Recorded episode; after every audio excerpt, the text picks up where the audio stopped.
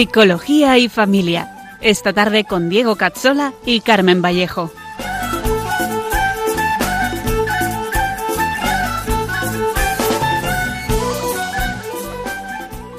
aceptaste, atrás quedó lo vivido, te dio una nueva esperanza, todo encontró su sentido y ahora caminando. Bienvenidos a nuestro programa Psicología y Familia con Diego Cazzola y Carmen Vallejo, un programa para profundizar en la psicología humana, la educación y la familia. Hoy continuamos con nuestra trilogía dedicada a la afectividad y a las redes sociales. En unos segundos empezamos.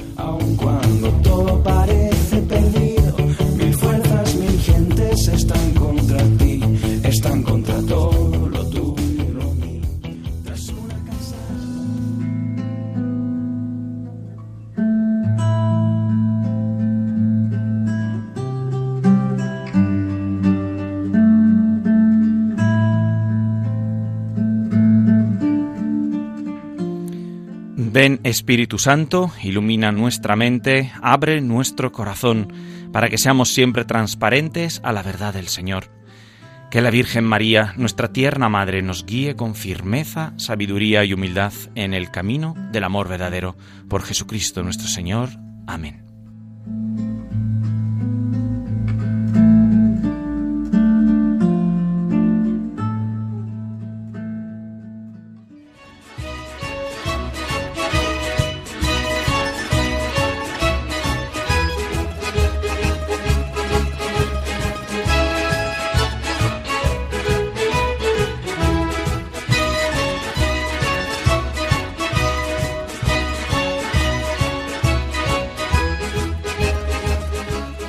Bienvenidos a todos a este segundo programa de 2020. Hola Carmen, ¿qué tal? Hola, muy buenas. Buenas tardes. Retomamos hoy el tema de la vez pasada que no llegamos a terminar y que nos parece de inmensa necesidad e importancia por muchas razones que hoy vamos a ver.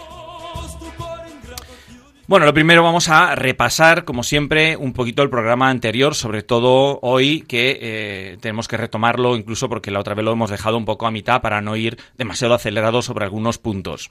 No, necesitamos ver esto así que, que con despacio y que se entienda bien. La última vez empezamos una, una, trilogía de programas, a ver si va a ser una cuatrilogía, dependiendo que tengamos que ir más despacio, en los que eh, estamos viendo la, gran y profunda cuestión de la afectividad del ser humano.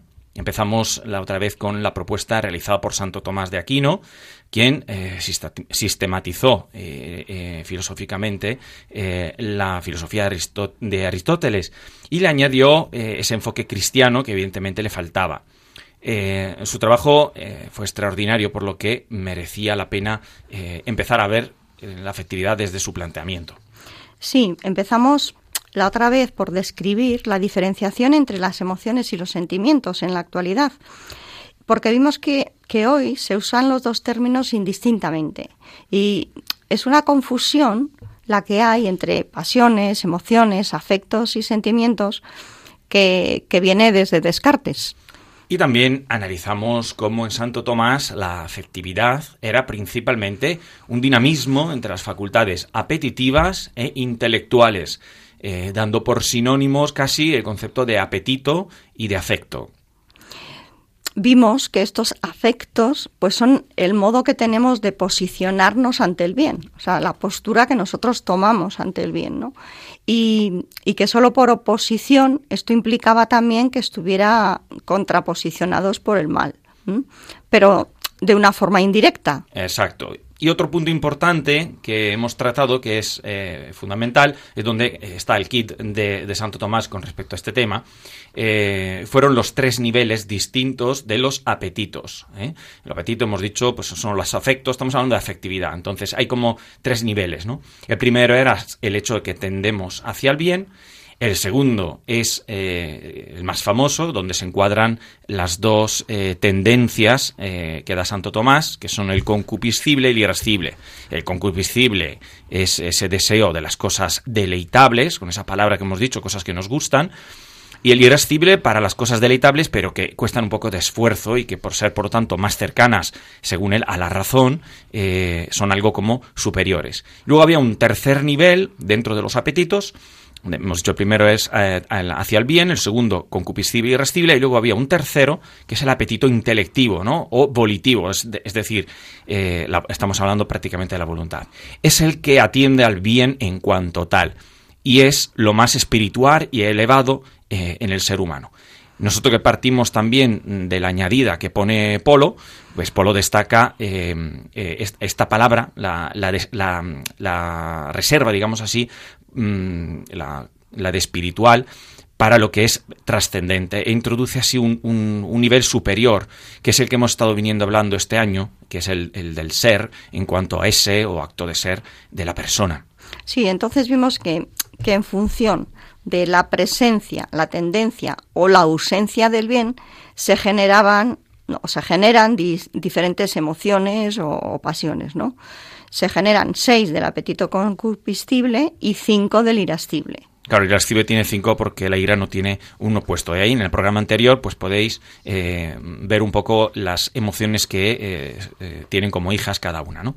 Bueno, en función de la tendencia hablamos del amor y del odio. En función de la ausencia pues podíamos descubrir la esperanza, la desesperanza, la esperanza, la audacia y el temor y por la ausencia del bien o, del mal, pues obteníamos el gozo, la tristeza o la ira. Estas las hemos tratado un poco más eh, en detenimiento.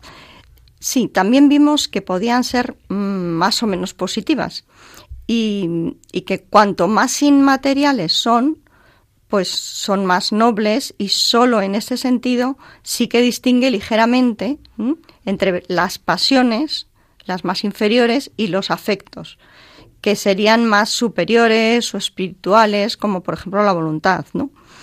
Y el último punto, que es eh, muy importante, sobre todo de cara a las conclusiones, era la relación que describía, Santo Tomás entre eh, la afectividad, eh, digamos, la más alta y la más baja, la intelectiva y la sensitiva, que más baja en el sentido que viene de los sentidos, menos racional. Es importante porque plantea claramente una doble dirección entre el alma, que es en, concreto, eh, en concreto la voluntad, y el cuerpo. Y así describía pasiones eh, precedentes por un lado y consiguientes eh, por el otro. Y más o menos aquí lo dejamos.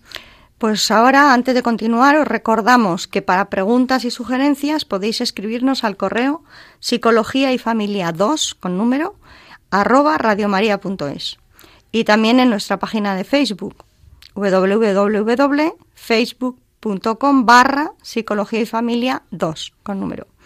Para saber pues las fechas del programa, ahí vais a encontrar el enlace a los podcasts eh, cuando se suben a internet, la referencia de artículos, nombres o documentos y también mm, recoger vuestras opiniones y comentarios para pues para próximos programas.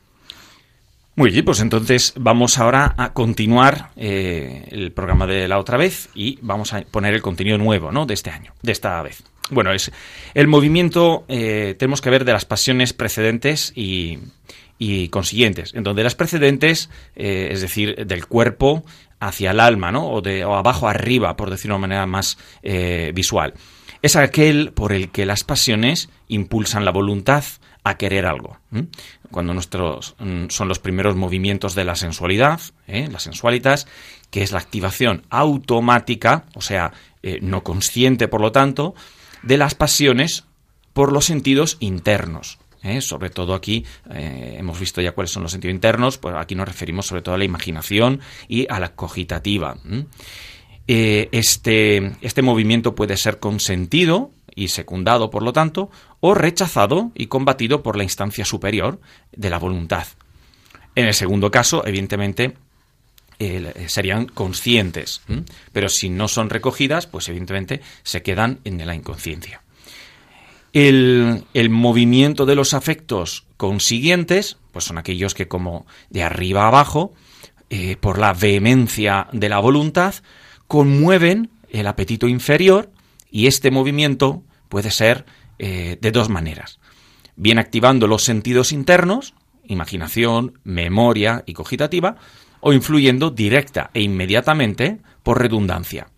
está utilizando palabras concretas como redundancia, como vehemencia, como conmoción, ¿vale? Pues esta es una especie de está haciendo referencia San Tomás aquí a un desbordamiento de la actividad de la voluntad que contagia inmediatamente eh, los sentidos internos. Es un poco, por poner un ejemplo, como cuando un grupo de caballos que corren eh, y, pasan del lado de uno que estaba paseando, es una cosa que me pasó a mí, y, ¿qué hace este caballo? Eh, sobre todo si no está especialmente adiestrado, pues se pone también a correr, ¿no? Es movido por el grupo. Eh, se contagia del ánimo de correr. Pues es un poco esta idea que tiene Santo Tomás.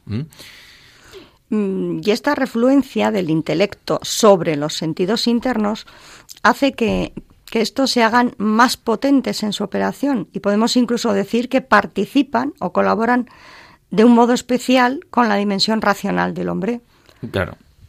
Aquí estamos viendo, por lo tanto, que hay como diferentes niveles, ¿no? Eh, también en Santo Tomás, aunque son sobre todo dos. Eh, la dimensión más ligadas a la función corporal, de donde entran también la información, y la que es como más espiritual, que en este caso estamos hablando de anímica, que ya hemos visto que en polo anímico y espiritual serían dos eh, rangos distintos.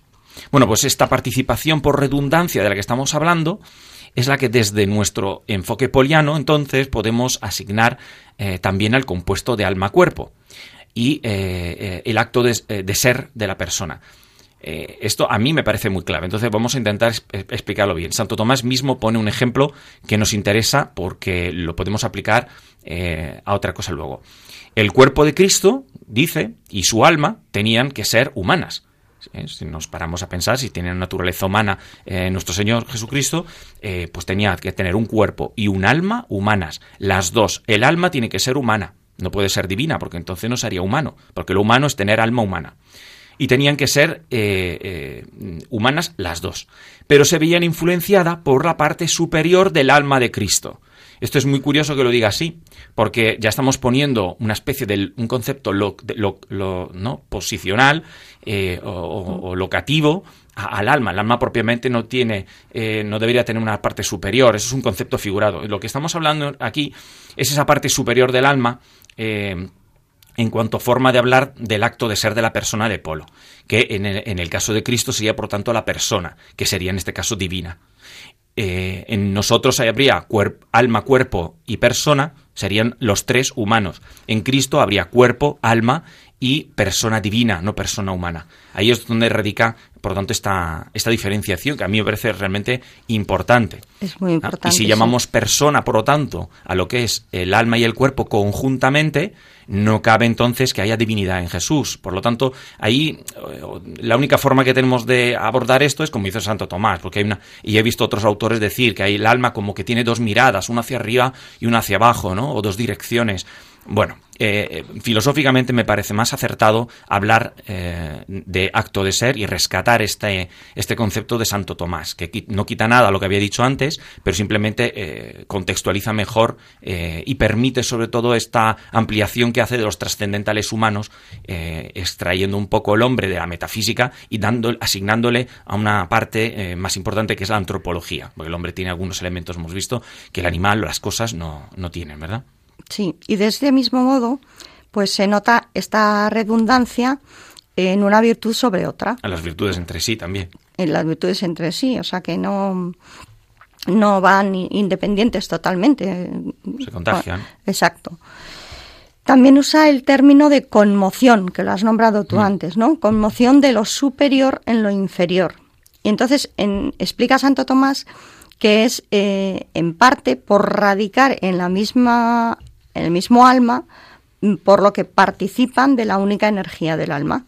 Entonces volvemos a ver, por lo tanto, la necesidad de acudir al concepto de acto de ser y también ocurre que al ser inmateriales se compenetran entre sí y se entrelazan.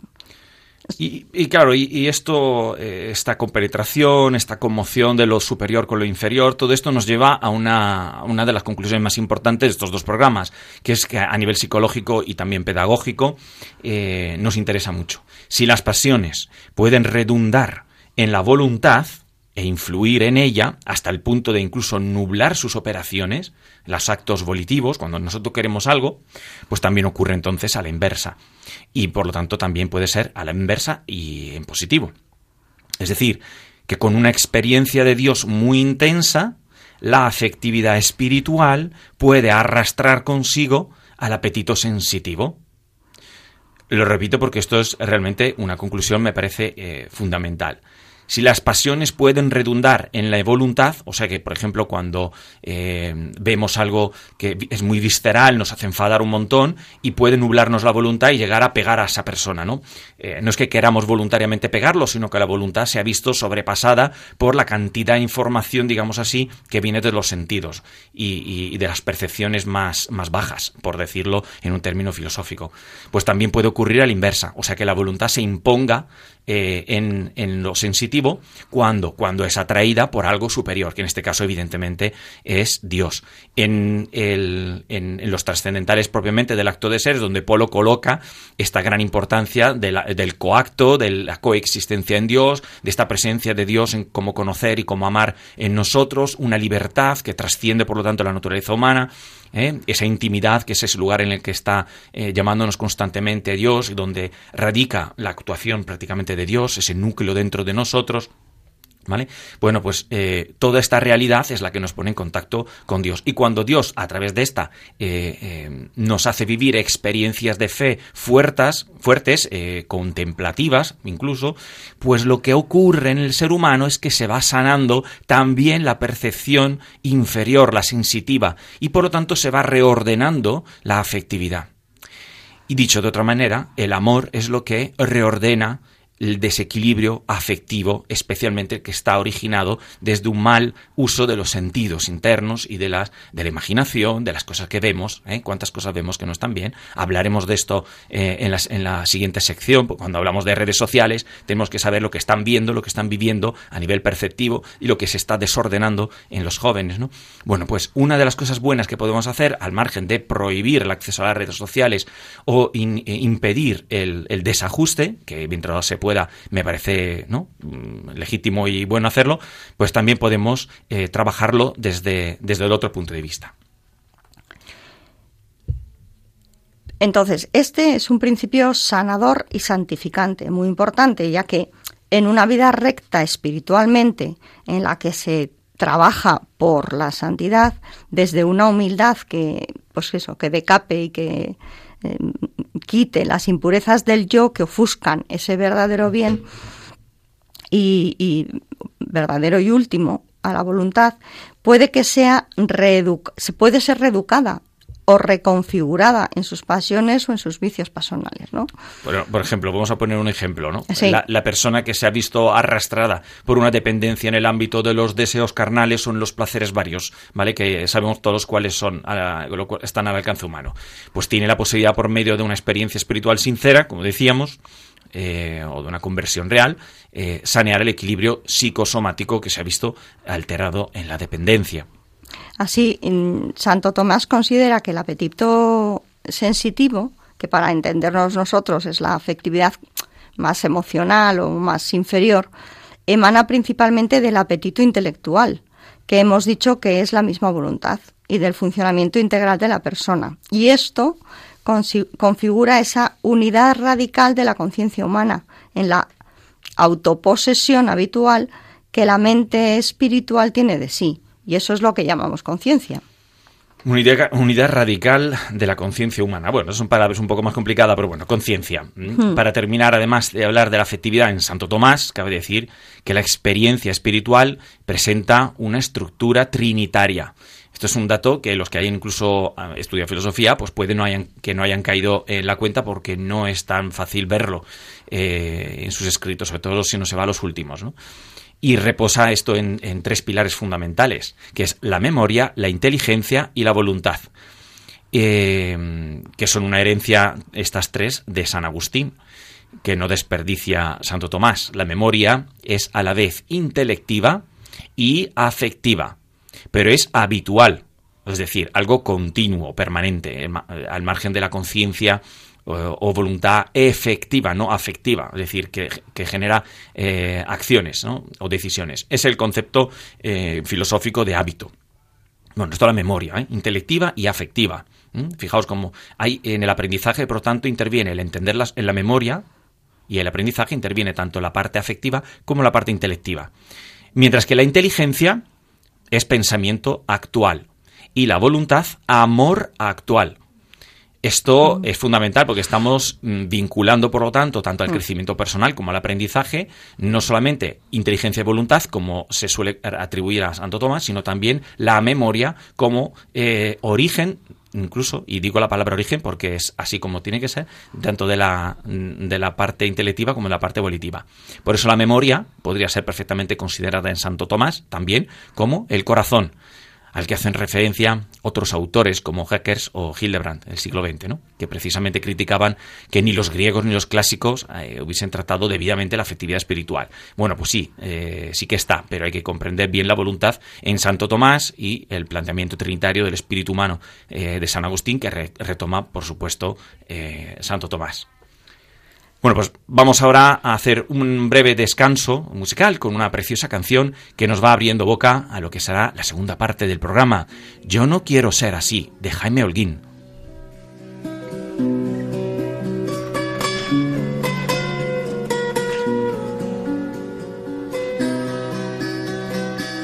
Me conozco mejor esta visión de mí que ahora me das ¿Para qué, Señor? Para curarme o darme unidad. Jesús, yo no quiero ser así. Jesús, sáname por favor. Jesús, yo no quiero ser así. Jesús, cámbiame el corazón. Jesús, yo no quiero ser así sáname por tu amor. Yo no quiero ser así. Sáname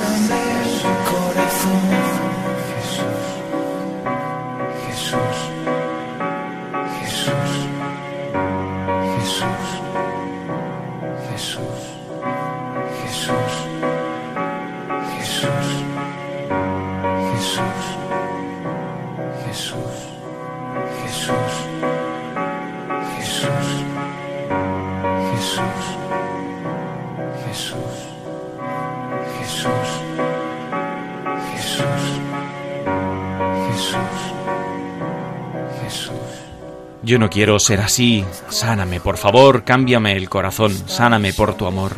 Sáname corazón. No hay petición más acorde al hablar de intimidad. La sanación empieza desde la intimidad. Por eso sus enemigos son la mentira, la soberbia, la superficialidad, el ruido. Y la imagen tan perseguida hoy en día, que luego hablaremos de ello, en un sentido amplio, es vehículo de muchos de estos frenos. Pero esto lo veremos después. Bueno, pues estáis escuchando el programa Psicología y Familia con Carmen Vallejo y Diego Cazzola. Estamos tratando la afectividad en Santo Tomás, en este segundo programa de, tres dedicando, dedicado a ello, a la afectividad, ¿no? Y en estos vamos a abordar la afectividad para cerrar ya todos los temas principales del ser humano y entender sobre todo lo que las redes sociales está, están alterando en las sombras de nuestros niños y jóvenes. Así que seguimos. Pues una de las vamos a tratar un poco las conclusiones, ¿no? De, eh, todo lo que hemos dicho hasta ahora en estos programas de afectividad, eh, como para puntualizarlo. Em, lo primero, es cierto que la voluntad es algo pasiva, ¿eh? ya lo habíamos dicho, y que es importante que reciba algo realmente verdadero por la inteligencia para que sea capturada y movida hacia ello. Una cosa que está mal, la voluntad no la, no la quiere. Nosotros queremos el bien, esa tendencia que hemos dicho. Pero también hay una dimensión en, en la voluntad que es afectiva, que es la parte que no se conoce que también ha tratado Santo Tomás, ya que no solo apetece lo que no tiene, sino también lo que tiene. Por lo tanto, como lo que tiene es bueno, lo goza y por eso es afectiva. Cualquier fuerza apetitiva, eh, repito, apetitiva es en Santo Tomás, pues afectiva. Toda nuestra afectividad, es decir, tanto todo el marco de nuestra afectividad se dirige al amor, que es el primer y más importante acto de la voluntad. Vale. Otro, otro punto es que todas las emociones se enmarcan en un contexto de búsqueda del bien.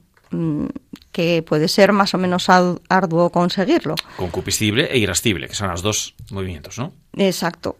Pero que su principal y mayor bien es Dios. ¿no? De eso no nos podemos olvidar. Así que se generan diferentes emociones en función de la tendencia, la ausencia o la presencia de este bien. La voluntad no es ante todo firme decisión o fuerza de voluntad, como solemos decir, sino ante todo es eh, el acto de desear el amor, de mover nuestra afectividad pues hacia Dios e indirectamente hacia los bienes intermedios. Y es para Santo Tomás el deseo de amar y ser amado, caracterizado por esa misma insaciabilidad de búsqueda mm, agustiniana, ¿no? Que, que decía San Agustín, ¿no? Y otro, un tercer, una tercera conclusión es que Santo Tomás hace un planteamiento que se dirige a buscar en el alma una mayor radicalidad espiritual y que esta, como hemos dicho hace poco, es la que en Leonardo, Polo enmarca en el acto de ser, que es eh, al compuesto psicosomático lo que el alma es al cuerpo o lo que el apetito intelectual es al sensitivo. Es decir, nuestro núcleo, nuestro acto de ser, que es nuestro quién. Eh, está a lo psicosomático de forma semejante a la que el alma está al cuerpo, es decir, a lo superior, activando o imponiendo orden a lo inferior. Esta ampliación trascendental que destaca lo radical de la persona es una de las más grandes aportaciones de Polo, además son propiamente suyas, que ha conseguido asignar el tener a la naturaleza humana, del el alma y el cuerpo, que pueden tener facultades, tener cosas, tener posesiones, y al ser a la persona, que es propio del ser, eh, el darse, por ejemplo, del, de trascendental. Sí, y es muy importante destacar que ya en Santo Tomás mm, se observa la capacidad del cuerpo de elevarse gracias a las facultades del alma, abriendo así la posibilidad de mejorarnos a nosotros mismos y de elevarnos por encima de la debilidad, el vicio incluso de nuestras heridas pasadas. O sea, eh, en nosotros pues hay aspectos más potenciales y aspectos más activos, que son superiores, evidentemente. El amor es lo más radicalmente activo en nosotros y, y es el que atrae a todas las realidades de la persona y de su naturaleza. Eso es clave. Eh, todos sabemos que el amor es lo más importante, pero hay que saberlo describir un poquillo y esta un poco es la fundamentación eh, poliana y tomista o, arist- o aristotélico-poliana que, que- que tenemos que tener en cuenta. El inconveniente es que en Santo Tomás la voluntad eh, es lo más espiritual que tiene la persona. Eh, aunque le ponga esas dos vertientes. Y en Polo vemos una sede más elevada en rango y perteneciente al acto de ser configurado por actos radicales que son superiores al yo, que ya habíamos dicho que era como la, punta del iceberg del, del cuerpo y alma. Bueno, pues estáis escuchando Radio María en el programa de Psicología y Familia. Vamos a pasar ahora a la segunda parte de nuestro programa, Secciones para Crecer. Ya sabéis que para preguntas y sugerencias os recordamos que podéis escribirnos al correo psicología y familia 2 arroba radiomaria.es o consultar nuestra página de Facebook www.facebook.com barra psicología y familia 2.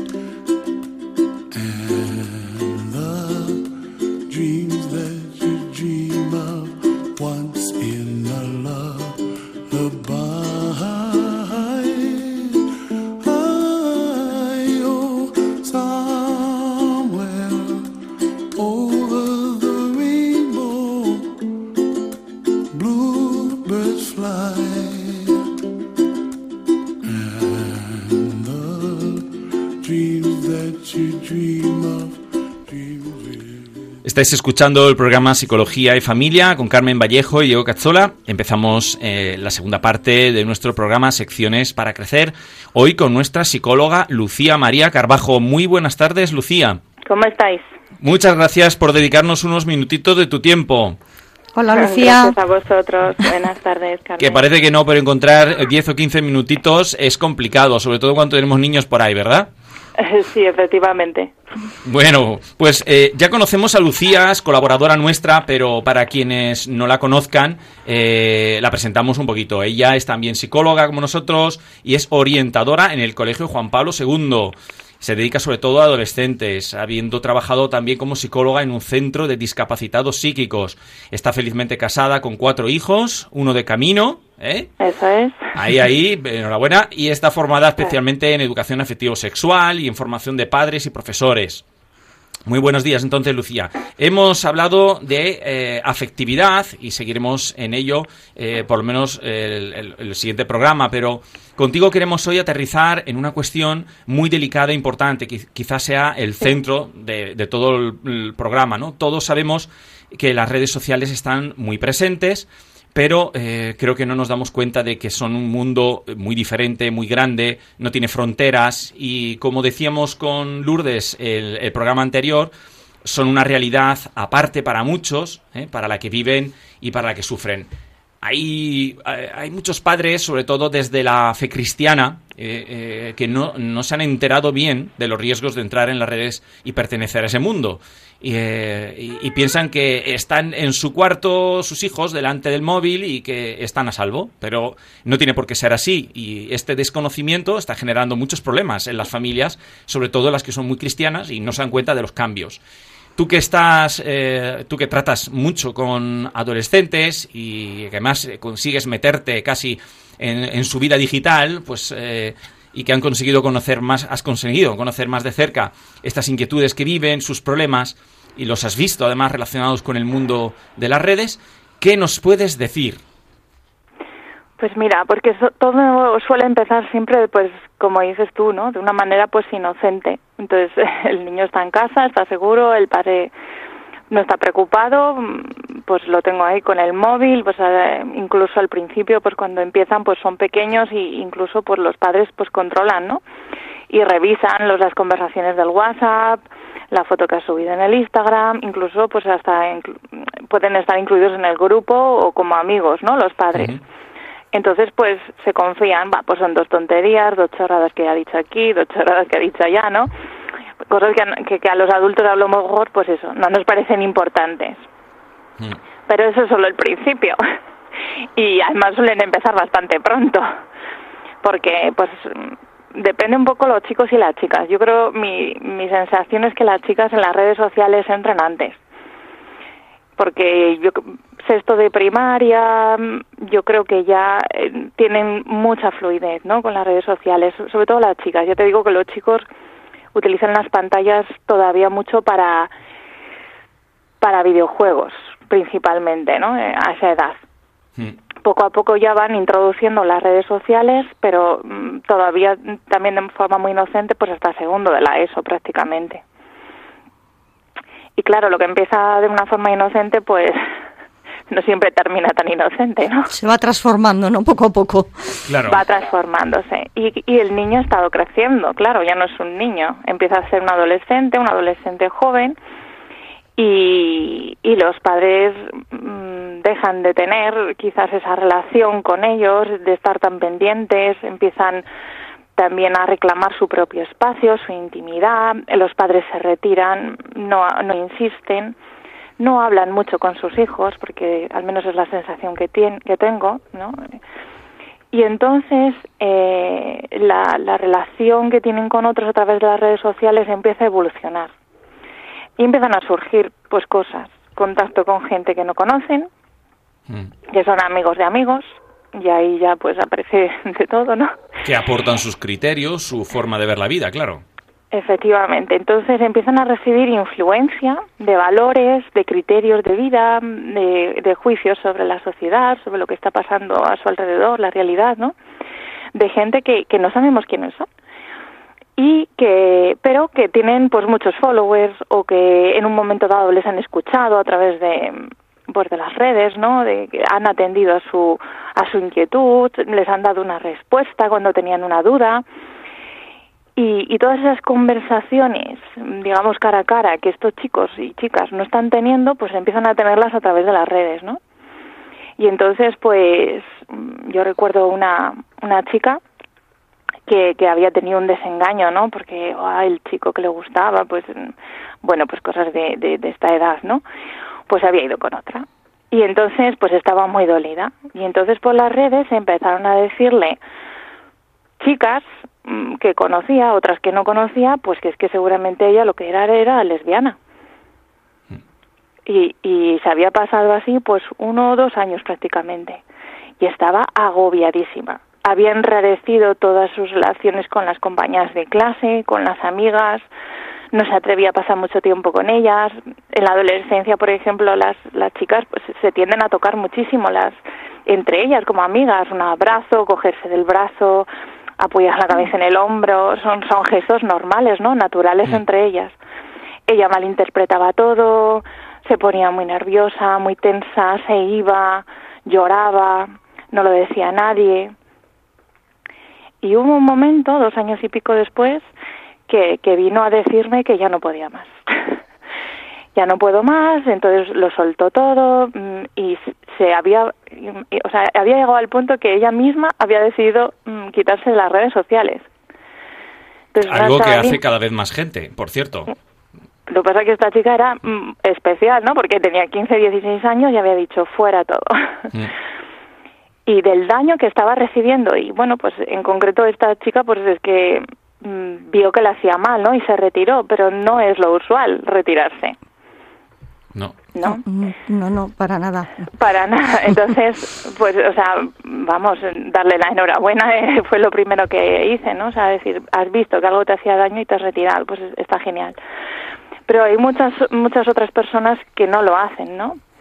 Eh, por ejemplo, hay un momento dado en el que empiezan a recibir mm, pornografía. Entre ellos mismos, pues se lo pasan unos a otros. Eh, pornografía comercial, vamos a llamarla, pero también pornografía de gente conocida. Entonces, de su entorno, amigos, entre comillas, colegas. Del chico que está al lado, de la clase al lado. Que, empiezan, sí, sí, a enviarles fotos generalmente un poco lo que yo voy viendo pues son pues chicos chicos varones que, que mandan fotos de, de torsos desnudos de no y se lo a las chicas a las chicas que conocen chicas que conocen de, bien de la clase de al lado de la suya o de la que sea o pues del barrio de la urbanización de una amiga de una amiga que me han presentado de un primo de tal y, y yo he llegado a, a, bueno, una, una niña me contaba, ¿no? Mm, esto era segundo, tercero de la ESO, que tenía como 10 o 15 fotos de chicos eh, pues desnudos o medio desnudos y que la mayoría conocidos, ¿no? Ingenua de mí, pues pregunté a los chicos, digo, ¿por qué mandáis esas fotos, no? La respuesta fue clara, clara y sincera y rápida. Hombre, porque estoy esperando una foto de vuelta. Claro. O sea que, que, es que es tan tan tan no sé tan sencillo como eso, ¿no? Eh, y, y hay muchas chicas que mandan fotos suyas, insinuantes, provocativas, subidas de tono, pues violentando toda su intimidad. Y no son fotos Mm, digamos que se borran al recibirlas.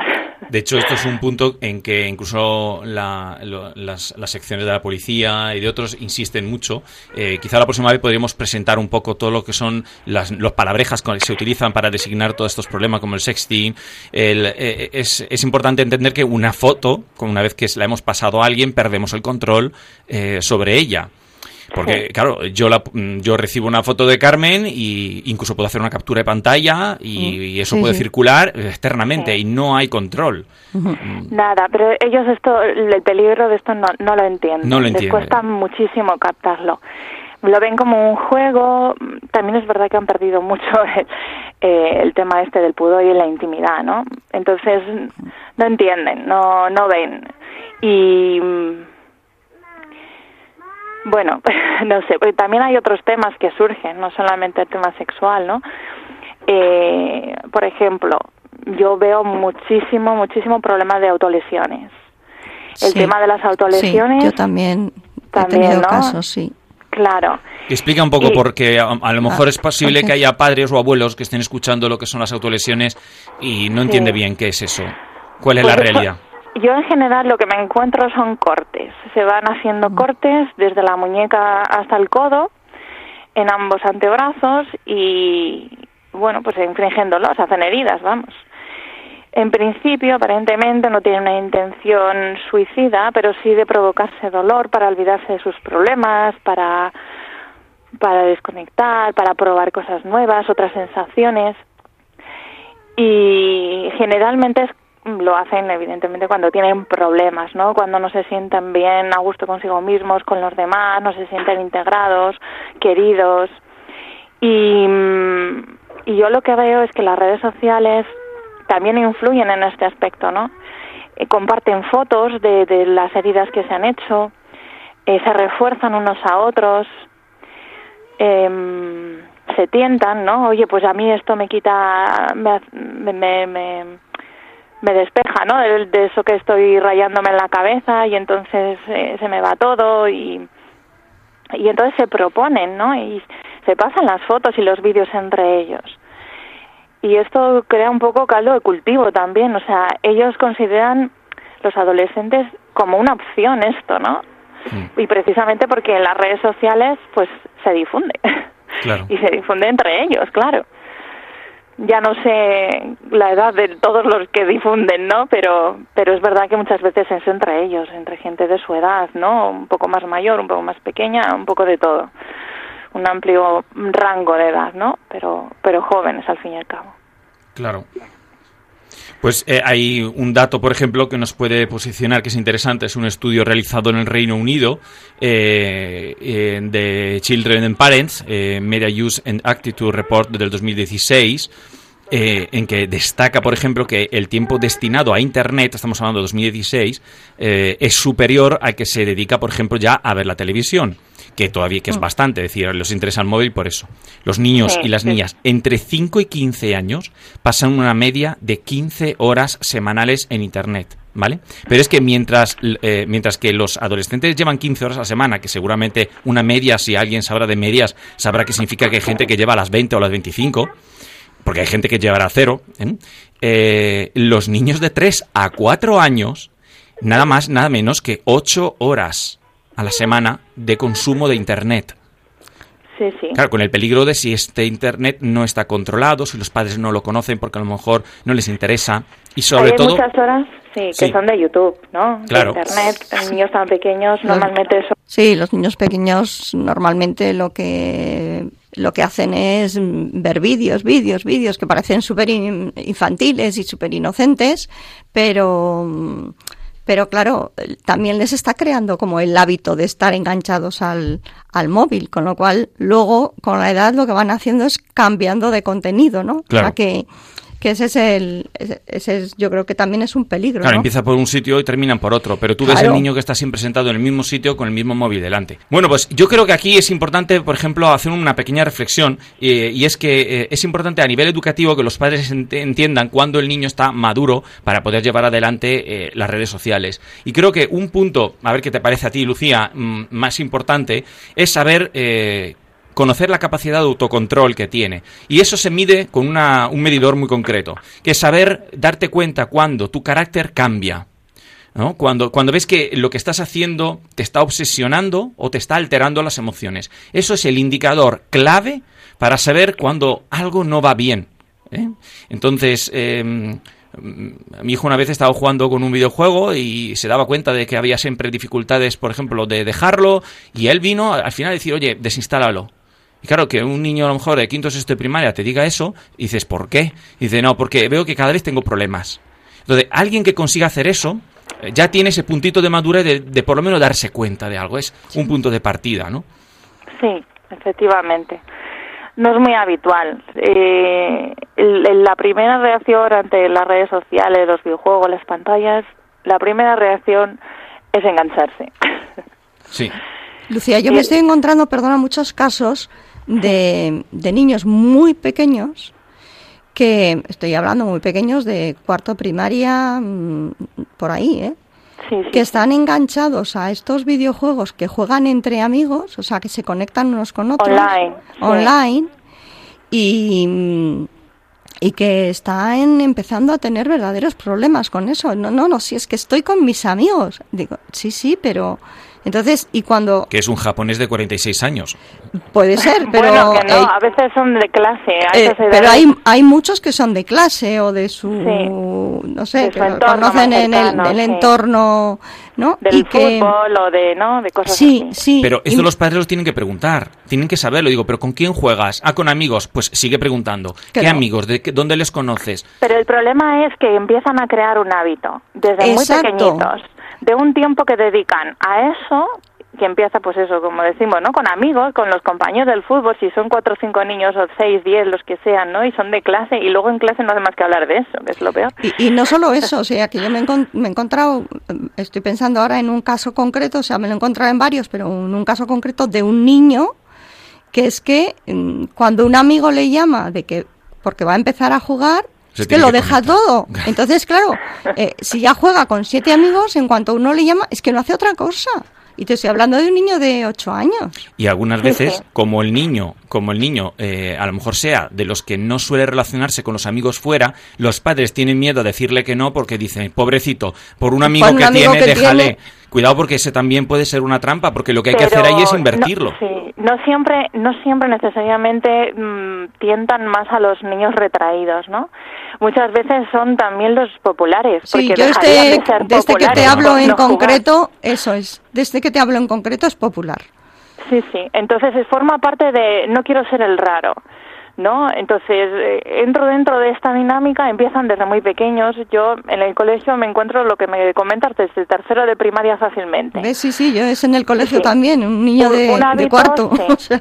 un hábito ya continuo, diario, entre semana. Esto rompe, rompe mucho el, el esquema de relaciones sociales que establecen con los amigos y con sus padres y con los hermanos si los tienen, porque claro, tie- es tiempo que dedican a pantalla y no a relación de persona a persona, cuerpo a cuerpo, ¿no? Sonrisa a sonrisa, digámoslo así. Incluso patada a patada si hace falta. Es un cambio en el hábito de ocio. ¿No? No es un hábito, eh, digamos, lo más sano posible. No es un hábito de salir, que te dé el aire, estar en la calle, eh, compartir con otros, moverte físicamente, interactuar. No, y no solo eso ya, eh, ni para la vista siquiera. Para la vista es malísimo. Y luego, desde, de- o sea, por descontado, como estamos hablando también desde nuestro ámbito, que es el los colegios, ¿no? Eh, o sea, claramente cambia todos los hábitos de estudio. Capacidad de concentración, motivación al estudio, y estamos Estilo hablando de, niños desde muy pequeñitos, tercero o cuarto de primaria, vamos estableciendo unas bases, quinto, sexto, y es lo que digo yo a los padres, si ahora le dejas media hora, dentro de dos años ya no es media hora, porque el niño te va a decir, es que ya soy más mayor. Es que la partida, es que solo me da tiempo a hacer una partida y no me da tiempo a hacer la segunda, me quedo a medias. Entonces ya el tiempo va creciendo, ¿no? Eh, van reclamando más. Y cada vez necesitan estudiar más, pero cada vez desean dedicarle menos tiempo. Es mucho más gratificante esto, es muy sencillo, es fácil, el niño no molesta, no hay que llevarle a ninguna parte es como cómodo, ¿no? Ca- caemos muy fácilmente, es como una rueda cuesta abajo que se deja llevar. Y, y yo lo noto luego cuando llegan a la secundaria, pues una, un- unos problemones para que estudien, para que tengan sí. un ritmo de trabajo, para que sean capaces de sentarse a estudiar, porque sentarse a jugar si son capaces, ¿no? O a hablar con las redes o a lo que sea, youtubers. Cuando les quitas el móvil parece que les estás quitando la vida. Sí, sí. Eso es otro síntoma de las que algo va mal. Se, se crean adicciones, claramente se crean adicciones. De hecho, hay un montón de centros ya que están tratando estas adicciones de forma concreta ¿no? y específica. Pero el otro día, por ejemplo, me decían unos padres, em, les hemos quitado todo, ¿no? Tableta, móvil, no sé qué, no sé cuántos. Digo, pero la tele familiar, pues no la queremos quitar. ¿Qué hacen? Pues meterse en YouTube, en la televisión, y ver a otros a hacer lo que les gustaría estar haciendo a ellos, o sea, jugar, Exacto. hablar, lo que sea, ¿no? Y dicen, claro, es que no tengo escapatoria. Dices, y, y, claro, les miras y dices, es que aquí se llega poco a poco, ¿no? A este punto. Un es tipo... un peligro que los adultos no, no conseguimos mm, ver, porque yo creo que nos enganchamos de una manera diferente y, y la- las obligaciones de la vida también nos, nos tiran de una forma diferente hacia, hacia el mundo, digámoslo así, pero es que a ellos les atrapa de una forma brutal. Hay un, un consejo también que suelo dar y es, eh, parecerá una tontería, pero creo que en este contexto se va a entender muy bien, y es que al niño no se le tiene que regalar nunca un móvil de última generación, pero es una cuestión conceptual, es el concepto de saber que yo tengo el móvil de última generación, además que le introduce y le abre puertas inmensas. El último chico tenía los padres, que, que- el que vi yo, el último chico tenía el, eh, no tenía la, la- la Play, no tenía consola, pero tenía el móvil eh, de última generación. Entonces lo que hacían es eh, jugar con el móvil a través de un mando inalámbrico y proyectaba la pantalla del móvil en la tele. O sea, que jugaba exactamente a lo mismo que tenía la consola a través del móvil, con esa artimaña. Los padres ni se enteran, claro. Le ven jugando Nada, y y ya los padres, y bueno, yo el otro día hablando con una, esta era una alumna de cuarto, pero vamos, que podría ser de cualquier curso porque los hay. Se hackean las wifi de casa, eh, los programas estos que los padres ponen para controlar los tiempos que pueden tener acceso los hijos. También saben hackearlos, cambiar las horas, los tiempos que le tienen asignados. Le quitan la- le quitan la el- el teclado. Y los padres ya no pueden acceder. Le quitan el teclado y no saben que tienen uno arriba. No saben que acceden a móviles que tienen metido en un cajón. Cuidado porque esto es como lo de la chuleta. Hay que saberlo porque si no te van a copiar en el Cuando examen. uno tiene una adicción y tiene una motivación grande como la que tienen ellos, no hay problema que no se pueda Para eso solucionar. son muy creativos. Mira, según una investigación realizada en 2018, una muestra de 400 y pico menores de primero y segundo de primaria, de siete centros educativos, tanto públicos como privados, como concertados, y estoy hablando de la Comunidad de Madrid, solo el 9,93% de los, de los niños ven la televisión acompañados.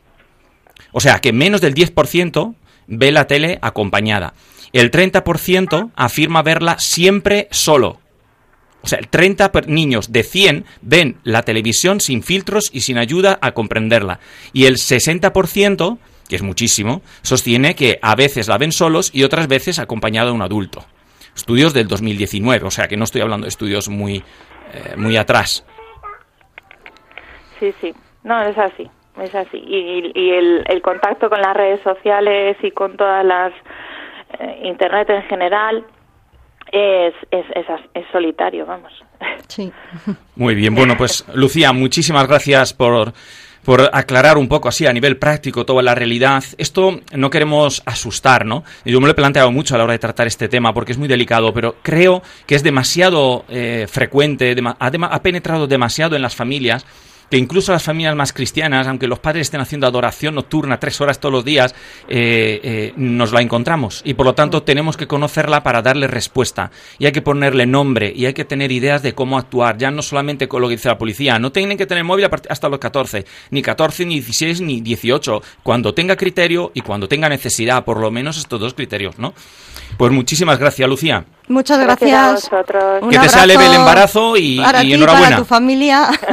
Gracias. Buenas tardes a los dos. Vamos llegando, vamos llegando al final ya de, de nuestro de nuestro programa y yo creo que ha sido un programa eh, eh, especialmente suculento, rico, lleno de datos. Eh, la- quizá intentaremos desgranar un poco las conclusiones la próxima vez. ¿eh? En la parte teórica intentaremos ver un poco qué aportaciones da eh, Polo y hablaremos también de eh, Blanca Castilla de Cortázar, que tiene una extensión de, la, de, la- de los trascendentales a nivel masculino y femenino interesantes.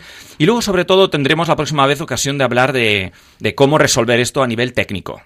Creo que hoy hemos dado luz sobre los problemas y también un poco eh, eh, luz sobre los problemas y sobre las soluciones a nivel pedagógico, ¿no? como lo hemos comentado, como tener control sobre lo que están viendo, conociéndolo, observar si hay eh, signos de madurez en nuestro hijo para hacer lo que está haciendo eh, y hablar sobre todo de toda la dimensión sexual de la afectividad, que eso quizá lo veremos en un programa aparte, concretamente la sexualidad y afectividad, la relación que hay, que no es exactamente lo mismo, aunque todos los programas, programas hablen de afectividad, educación afectivo-sexual, como si fuera todo lo mismo.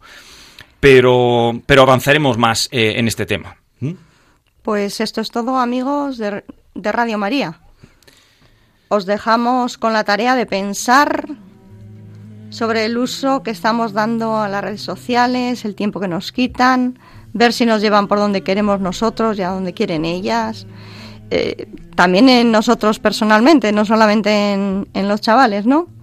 Pero sobre todo a entender que no son un tiempo de mero ocio para los jóvenes, sino una puerta a un mundo, pues peligroso y, y amplio, ¿no? Y precisa, pues eso, de ser restringido, educado, vigilado muy de cerca. Dios mediante, nos volveremos a escuchar el 17 de marzo, como siempre a las 5 de la tarde, eh, para seguir hablando de afectividad y adentrarnos en la propuesta, como os he dicho, de Polo y de Blanca.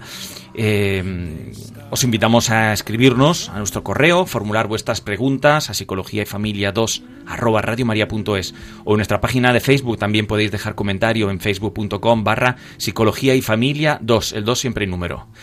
Que el Señor os bendiga, que recéis por nosotros, que nosotros receremos también por vosotros. Buenas tardes y hasta luego a todos. No entiendo el dolor en mi vida y menos ahora esta herida. Me duele mi Dios, te lo ofrezco en tu cruz florecerá. Bendigo